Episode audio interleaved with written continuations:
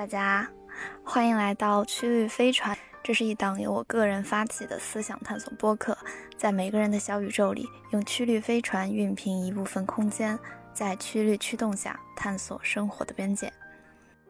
比如说你如果到了一个小镇，叫做叫做同性之爱小镇，那我可能就会有这样的问题。不同人有不同的盒盒子，今天这个盒子不应该打开，那我就不打开它。能不能接受你的爱人有一个异性的灵魂伴侣？本质就是把自己的一部分展现出来，嗯，然后并且看对方对这一部分是不是接受，或者是对方能不能察觉到这一一部分。我们是非常自私的，是因为我们很多时候去了解别人，最后都只是为了了解自己。嗨，大家好，我是银河。今天这一期呢，和之前的单口节目不太一样。这期是一期我和朋友的对谈，其实就是平常我和朋友如果有什么想法会发生的日常对话了，不是严肃的学术讨论，只是交流日常里闪现的小小思考，并不期待得出什么答案，或许只是从疑问开始，从疑问结束。但是我非常非常珍惜这种探讨，因为。能有几位可以做这样讨论的朋友，真的非常幸运。这次突发奇想呢，就想把我们的聊天内容录下来，也想试试大家会不会喜欢这种类型的节目，是否也能从我们的声音里找到与朋友共同探索自我、思考生活的幸福感。那这次请到的朋友呢，是一个我在大学聊得非常好的一位异性朋友。关注我的微博的朋友应该知道，我们俩是在一次答辩中认识的。当时我们俩几乎同时向对方发送了好友申请，并且我们俩相处的关系也非常舒服，就是是那种彼此都明确了边界，要维持非常纯洁、非常美好的友谊的那种轻松感。如果你感兴趣的话，欢迎收听。我们今天要聊的话题呢，就是友谊。你觉得，就是你认识一个新朋友的时候，你会不会有那种嗯时刻，就是突然觉得，哎，这个人我是可以做朋友的那种？其实我感觉，因为可能因为这种感觉，在近一两年的生活中比较少，所以呢，我直接忘记了。对对对对，就是可能近一两年，各种就是自己的社交圈啊相对稳定，然后。也没有像大一、大二时候参加那种那么多小组作业、小组活动、比赛什么的，就认识的人可能真的就挺少的。很多很多人就像那种程序性的认识，然后程序性的就是维持一种好的关系。就比如说像呃研究生，呃那些师兄师姐这种的，还有就像一些呃一起吃饭认识的这种，就大家一起在一个社社团里面这种的。就是只是为了见面的时候不尴尬，认识一下那种吗？其实也不是为了不尴尬，就是好好相处是能带给自己和对方愉悦的。对，就就可能为了这种，就是呃，有一种我处在良好的人际关系状态中，这样一种快快乐。是不是那种，就是你在一个团体中？就是因为你在这个团体中，所以你可能必须要去认识这个团体中的人，而不是说，呃，我跟你作为两个个人需要认识。就就感觉我以前加社团的时候吧，我就是会有这种，我跟他的关系仅仅局限于我在这个团体中，就是我想到他只会想到这个团体，而不是他这个人，就是会有这种感觉。就像我今天中午去，学校外面的麦当劳吃饭，我就碰到了一个，呃，我们社团里边的人，但是。我不想见他，为什么呢？想跟他说话，自闭。但是你在社团里见到他就不会有这种感觉，就感觉他好像是活在就是一个背景下的，就是这个社团的背景下。不同人有不同的盒盒子，今天这个盒子不应该打开，那我就不打开它。哦，但是有时候你会在一个团体中认识一个人，你想跟他建立在这个团体以外的关系。那我觉得，可能对于我来说是一种比较。相对漫长的过程，为什么？就是可能呃，在大学里边的话，可能是一学期这种，我可能才会慢慢觉得这个人，我想去跟他交朋友，并且我也不会有明确的念念头说我要跟这个人交朋友，可能就是在与很多人接触过程中，我想跟这个人多说一点话，或者是想在小组做呃做活动的时候，呃跟他合作的部分多一点，就这种选择上的倾向，基本上就是我呃。如何判断我想我想是否想跟这个人做朋友？你不会有那种很强的冲动，说要跟某个人建立某种关系，只是会在几个人中间有一个倾向而已，就是这种感觉吗？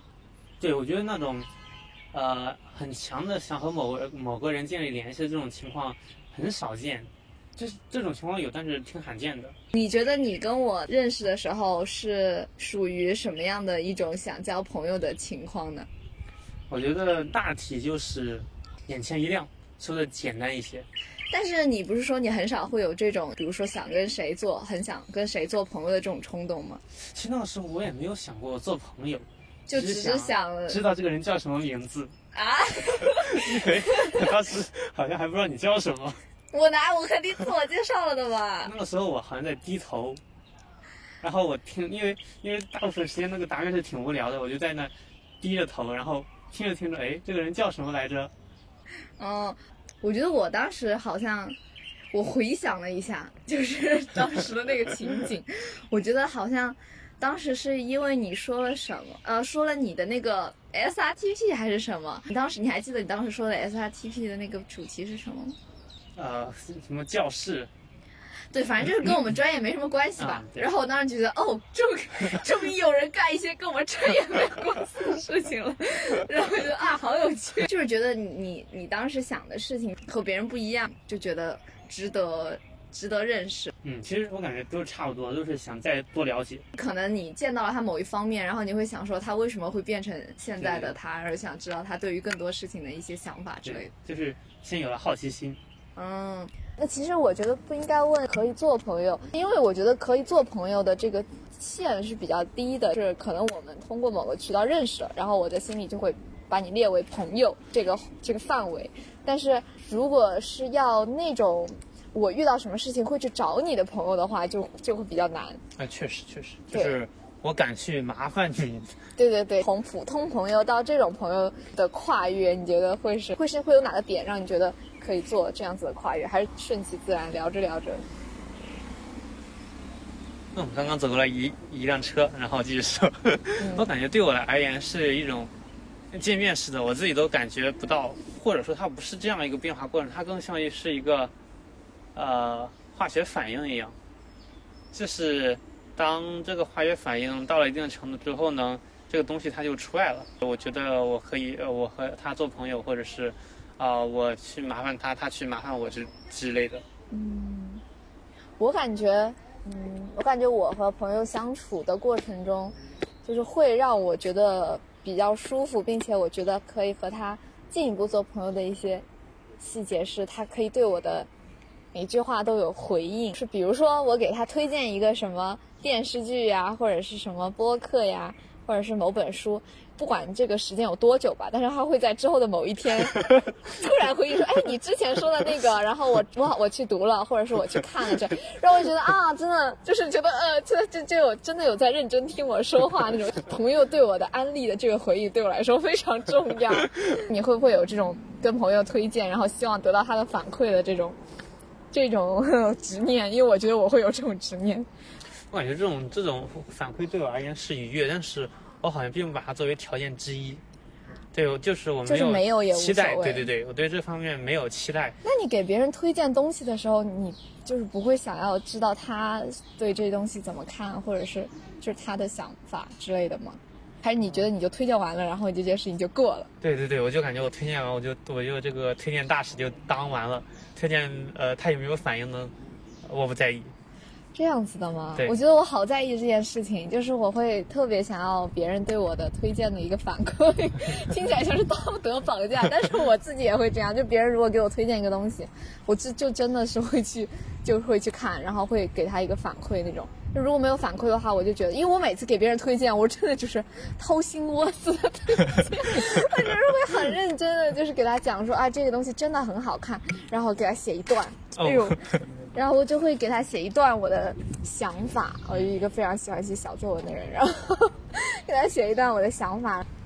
那怎么说呢？我总感觉我每次推荐就是推荐的这个动作，就像是把我嗯过去的一部分对，就是因为这个推，如果我真的推荐什么东西，就说明这个东西肯定是改变了我的一些嗯，我懂我懂对一些东西，我就会给我的朋友推荐。我想说。嗯，在我想就想看看这个东西在他身上会不会有同样的改变，他会不会有别的什么想法？如果没有得到反馈的话，我真的会很伤心，就是会会觉得错付了一些感情，满满泪情。对，就很伤心。哎，那我感觉你是不是那种就是在情感中你付出了一些东西，你不会就特别想要得到一些回应的那种，就是你不会期待一些回应，你就会觉得你付出了，然后在你这儿这件事情就结束了，而不是要等到对方回应你这件事情才结束。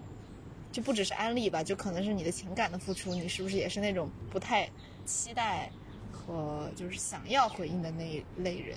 我其实我感觉回应也是想要，但是方式可能不太一样。你的方式是？对对，其实我刚刚找到就是，呃，我觉得你刚刚说那个跟在我身上也有一点像，只但是本质就是把自己的一部分展现出来，嗯，然后并且看对方对这一部分是不是接受，或者是对方能不能察觉到这一一部分。就就有可能你会突然你总结的很好，你会突然安利一部电影，你会发现这个里边主角或者是啊、某个故事跟你特别像，但是你还不会直白的告告诉对方说嗯那个谁就是我，你可能会希望就是我有个朋友，就是他从这这个这这个作品里边嗯能敏锐的察觉到你想让他察觉的部分，你会你会藏这么深呢？我都是直接说，那可能我还更深一点。对我觉得你藏的好深。我一般我不知道，我现在可直了。我就是我一般想想说什么，我都会特别明确的告诉他。我推荐也是，就是我觉得哪一部分特别特别好，我就把那部分给他详细的讲。我说啊，这部分非常非常，但我可能就不会把它就是隐藏在某个细节里，然后等等别人去发现那种感觉吧。你是这种感觉吗？对我有感觉，我有时候可能是这样，对我可能藏藏的比较深。那你是那种就是那种呃，比如说有些人吧，我觉得他就是那种他的情感浓度可能只有百分之三十，但是他说说的话就会让你觉得他对你有百分之百的啊，有有有有有有有我见过这样的人。对，但有些人他可能就是只有百分之，他就是有百分之一百，他也只说百分之三十。你觉得你是不是后者？我觉得我绝对是后者。那你觉得是前者比较好，就是比较容易在那个关系中得到一个他想要的结果，还是后者比较好？肯定是前者。就是那种可以夸大自己的情感浓度的那种感觉对。对对对对，就像哦，就是之前我们辩论队那个有个有有个队长嘛，他就是让每个人都感到很温暖，嗯但他的心不可能那那么大，让每个人都觉得温温暖。嗯，就他很会表达呀，或者是之类的。但是这样的人，我觉得他们内心是要很强大。对他就是很强大，首先他们的情商就非常高，嗯他们基本上能提前判断出这句话表达之后他会有什么样的回回回应，嗯或者这或者说回应不会，呃完完全背离他们的初衷，就是可以预知到某些就是回应。可能哎，可能就是他们本来有百分之三十，他们说了百分之百，但是他们所期待的回应浓度可能也就只有百分之三十，因为他们真实的浓度也就只有百分之三十，嗯，是所以他们不会介意对方给自己的回应并没有自己给他的那么多。对，就像我浇一片菜园子，我我不要求每个菜都长起来，我只要求它，呃，长起来就可就可以。嗯，就不要求长得很好，只要求不要求都开花，只要求有回应就行，对对回应多少也无所谓。对。你觉得你是属于那种会把那个情感浓度往小一点说的那种？啊，我觉得我差不多。你觉得你为什么会这样？我觉得可能，我觉得追追，拿近我觉得追根溯源的话，可能都追根到小学学古诗的时候。啊？因为为什么？学古诗那个里边的情感都非常的隐晦。就是你觉得它是一种刻在中国人骨子里头的东我西，不不不不感觉特别刻在其他人里了，反正刻刻在了你的 刻在我这里了。你觉得隐晦的表达感情，就是会会得到什么样的好处，或者是会有什么样的结果？是我觉得我觉得这种方式在我眼里是一种比较安全的方式、美的。美的方式。对，就是这种呃相对隐秘一点的感情，就包括我看一些文学作品，或者是看电影，我也就就是就是喜欢看那种比较相对比较呃浓郁一点的，浓郁一点，对，浓郁一点和隐秘一点是一个意思？就就是这个隐秘的到一定程度之后吧，它就很它就浓 它就很浓郁了，对对对对对，那你不觉得就是会有一种憋着憋的慌？是这种憋可能也是比较。呃，这种憋也是一个，也是一个过程，我觉得。我感觉你记不记得我之前跟你说那个暧昧的那个，就是跟你探讨那个暧暧昧的那个，我觉得你你给我的感觉就是，如果你说你喜欢那种情感是那种隐秘而浓郁的话，我觉得就有点像那种模糊的那种美，就是那种我不完全显现出来。以前可能我也是你这种想法吧，但是我现在越来越倾向于，嗯，很直接的去说自己大胆去爱。啊，对，而且不管是朋友还是别的什么关系吧，我觉得，嗯，可就是我觉得我现在都会比较倾向于就直接去说我的一些非常真实的感想啊，然后包括就是嗯喜欢呀，或者是讨厌，倒是好像不会直接说，但是喜欢的话，我一般都会非常非常非常直接的，就是去表达。但是我觉得我还没有上升到一个阶段，就是我去表达了，但是我不在乎别人对我的回应。就是我现在还是处于就，如果我对你非常非常真诚的去表达了，我也希望能够得到至少差不多的回应。我觉得我现在就是还处于这个阶段，就希望我有一天能够上升到那种我对他表达了，同时我并不太在乎他对我的回应的那种。然后我又想一下，我可能是。我可能在一段人际关系中，我会自己同时扮演两个角色。啊，第一个角色是我是这个故事的参与者，对，然后在这个状态中我去 体会。嗯。第二个就是我是这个故事的旁观者，这个旁观者可能会影响说我想看什么样的剧情。真的吗？你会这么精吗？就是我可能会去设设计一段剧情去。去就是往这个关系去主导，就可能我看过很多很多一些，呃，不管是书里的还是电影里边的，有那么一些有那么一些关系令我印象深刻。然后如果还我在相处过程中突然发现，似乎关系有点像，有点像，对，那我可能就会突然的上头。然后你就想要 cosplay 一下，对对对对对对 cosplay 一下。那你就是你不会跟对方说，这个不会。然后你就想看一下，哎，那你就是会往那个电影情节那个方向去引导吗？呃，不是说引导吧，就是沉浸式。好有趣，你是为什么会有这种想法？就是 可能也是把自己当样本了吧。哦，你就是社科研究是吧？就是在 在这儿做社科研究，就在观察，就是人类观察，把把自己抽出来去观察自己这种。哇，你真的很适合做科研哎！不适合学习，灵魂出窍。呃，你真的很适合去做研究，不管是神学研究还是 科学研究。嗯，好有趣。那我感觉，那我感觉你你你的生活是不是有一部分就就是在和人交流的过程中，就是在研究人的这种感觉？对对对，就你的交际。有一部分是研究的感觉，一部分是享受的感觉。对，然后包括呃去观察我自己，然后再总结我自己。你会经常总结你自己吗？对我感觉就是，如果我不和这个人打交道，我可能发现不出这一面的自己。啊，确实，我也这么觉得。对，我觉得朋友对我的影响还是很大的。是。就是朋朋友对我的性格啊，还有自我认知的影响都很大。对。嗯，不过高中，你有没有觉得高中的朋友和大学的朋友很不一样？就是一高中的朋友和高中之后的朋友很不一样。是我感觉高中，高中我就太忙了，都没时间研研研究我自己，光去研究考试题了，气死了。就我之前就是觉得高中更像是同学，对，就是一起学习那种同学的关系。然后你们平时聊天可能也就是围绕学习，然后偶尔会。讲一些别的事情，但是也就是一些七零八碎的小事儿吧，就是八卦呀，然后讲讲家里的事情啊什么，就不会有上升到别的一些层次的交流。但是到了大学之后，其实我觉得我大一大二还没有这种感觉，我也没有。对，然后反而是到大三大四了，呃，才会跟朋友做一些与学习以及日常生活无关的话题的交流。其实我也是在大一、大二的时候，我开始对自己很困惑，然后到了大三、大四之后，慢慢的就是开始逐渐的清晰起来。你是通过什么清晰起来的呢？我就是一个是人际关系，一个是自己经历的事儿。人际关系？对，比如说，比如说我在这个人际关系中，我表现出了什么什么什么什么，然后我我然后你觉得哎，为什么我会这样呢？对对对对对，有时候那你为什么啊？就高中的时候其实没时间想。对，高中时候感觉自己的一一系列反应都比较符合我的人设嘛。嗯，连峰的人设，好好可怕。高中的人设是什么？专心学习的小男孩。习，对对对对对。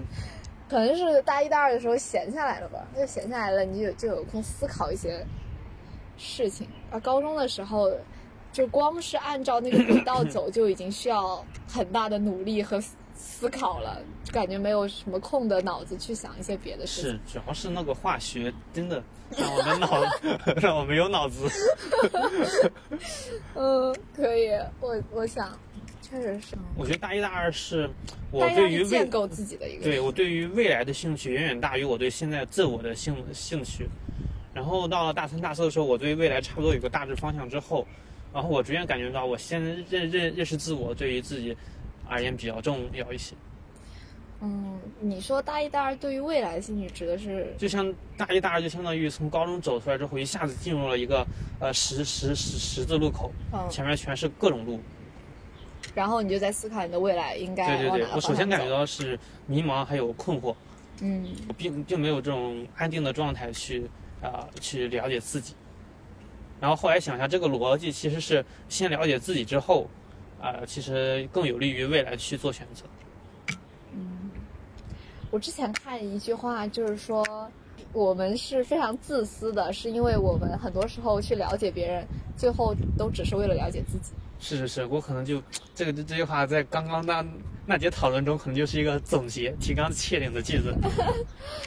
对我也是这么感觉，而且我觉得我们还挺幸运的，就是我们还可以有时间停下来去了解自己。但是有些人可能埋在那种生活的重负之下，然后就只能就是去学一些技能类的东西，然后可能就没有像我们这种大一大二还有时间去想想一些乱七八糟的东西吧。就是我感觉还是很幸运的一件事情。其实还有一种人根本不需要了解自己，他就能快快乐乐，这种人也很幸运。就确实是有人完全不需要了了解自己，他的快乐来源非常的直接。其实我们小时候的快乐来源也很直接啊。我觉得了了解自己可能本身就是向内思考的一个一个很直白的特征。对，但是我感我感觉有时候你其实去了解自己，获得的并不一定是快乐，可能是另外一种，嗯、就可能没有什么词汇能够概括的一种接近于幸福和就在幸福和快乐之间的某种，就是那种顿悟的带来的那种感觉。我感觉就是在我比如说高中或者是大一大二的时候，我可能人生就是一个好好先生，然后一方面自己不想当好好先生，一方面在每次做选择还是做这种好好先生，所以那个时候我就很就很模糊，这模糊带来的就是纠结，然后慢慢清清楚之后，我觉得带来的就是了解自我后的那种坚定的一种踏实感。我感觉对我来说，其实一开始是一个，就是你只要顺着社会的方向走，就是你只要认真学习 啊，参加中考，参加高考，然后就这一条路是你不需要去想为什么就必须要去走的一条路，除非你真的很特别，或者是你的家庭可以给予你这种，比如说什么呃。啊、那个家庭教育的这种机会，就是你可以退学啊，或者怎么样，但是大多数人没有这个机会嘛，然后他们可能就只能沿着一条既定的路线去发展。就在这个，就是你你知道那个方向，并且你知道你没有能力去打破那个方向，你就只能顺着这条路走的时候，其实是没有多少纠结在的，你只要往前走就可以了。但是可能到了大学之后，我们需要自己去决定一个方向了，然后那个时候才会觉得原来我对自己的了解是那么模糊的。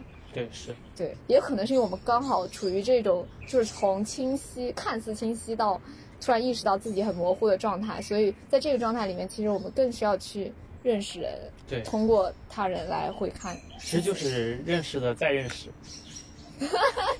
感觉辩证辩证唯物主义都出来了，就是先先清晰再模糊，然后又清晰又模糊，然后认识再认识的一个螺旋上升的过程。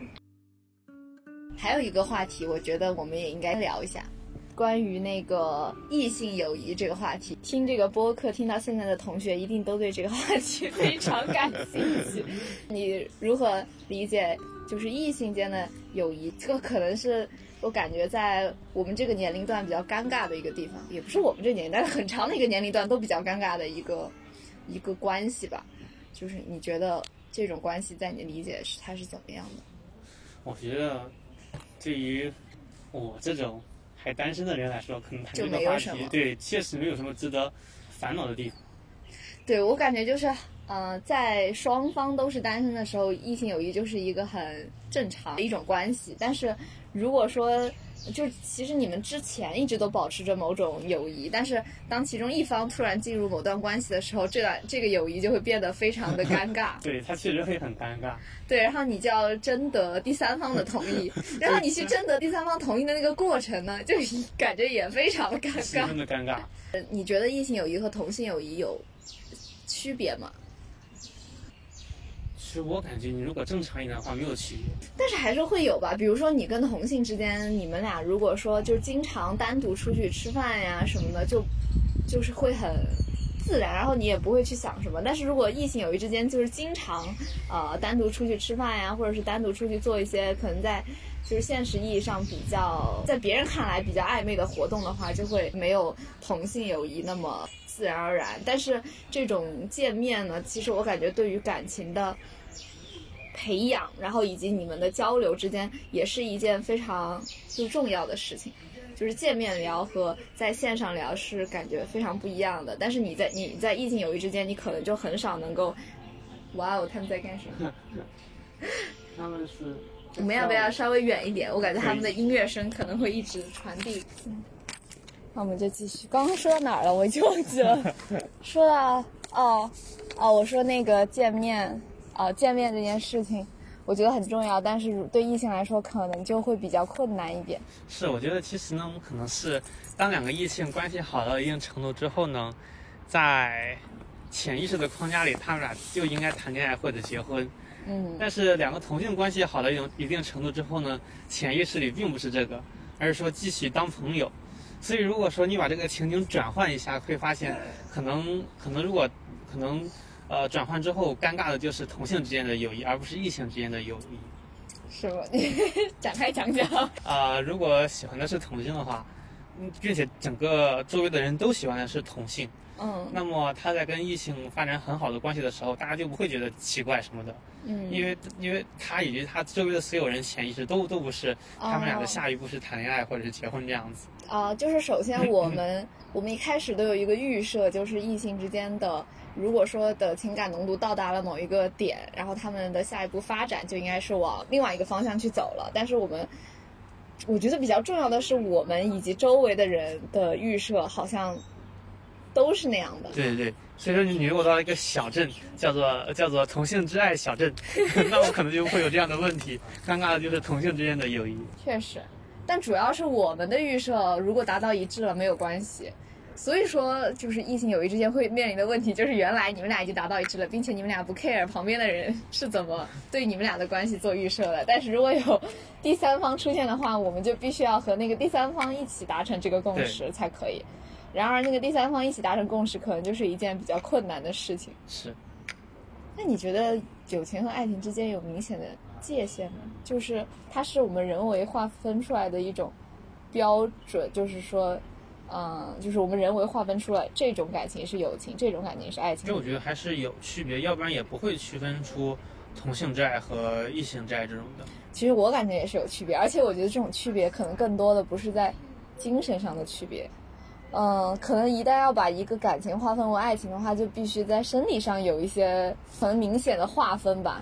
因为就是从精神上和生理上都会有区别嘛。对，我觉得是因为就是之前关于同性恋的讨论有一句话很经典的一句话，就是啊，喜欢的不是一个人的呃性别，而是他的灵魂之类的。嗯。其实这句话，呃，如果说他是你想要突出跟性别无关的话，那其实也不太符合同性恋这个定义的。因为同性恋，它它这种爱意还是比较限定于同性的，嗯，它还是跟性别有关的。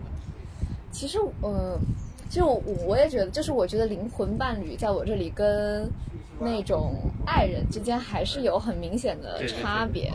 就是有些人你确实能够聊得来，然后并且聊得很好，但是他他好像就是缺少了什么，就是没有办法转换成另外一种关系，所以。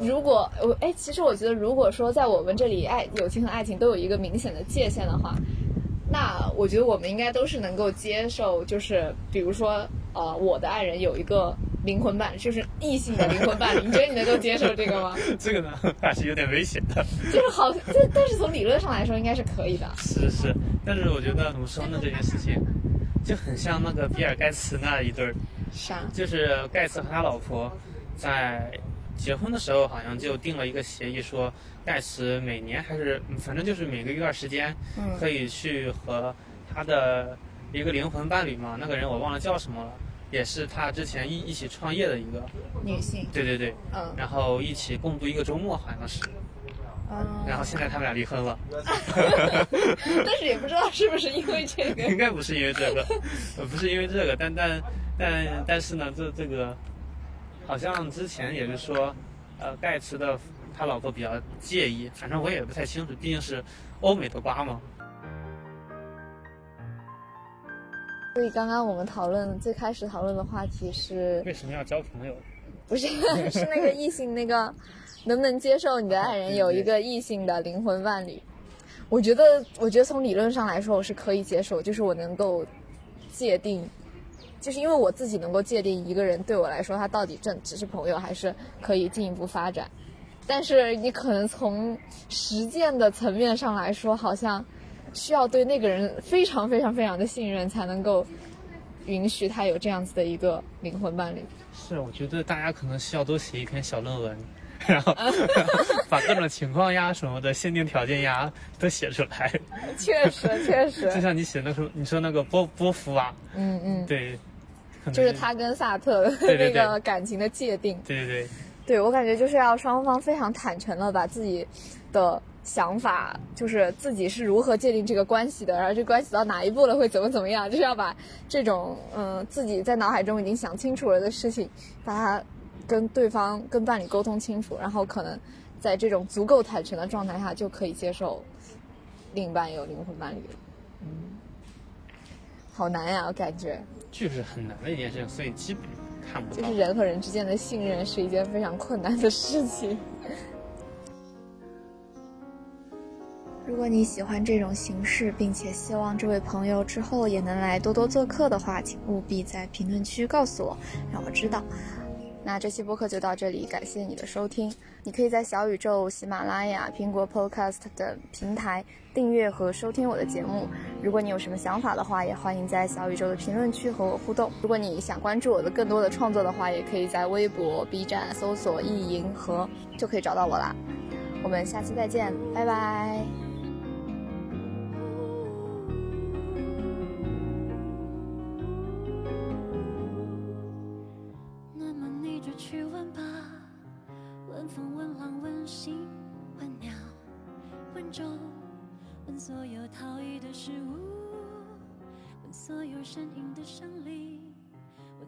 滚动的石头。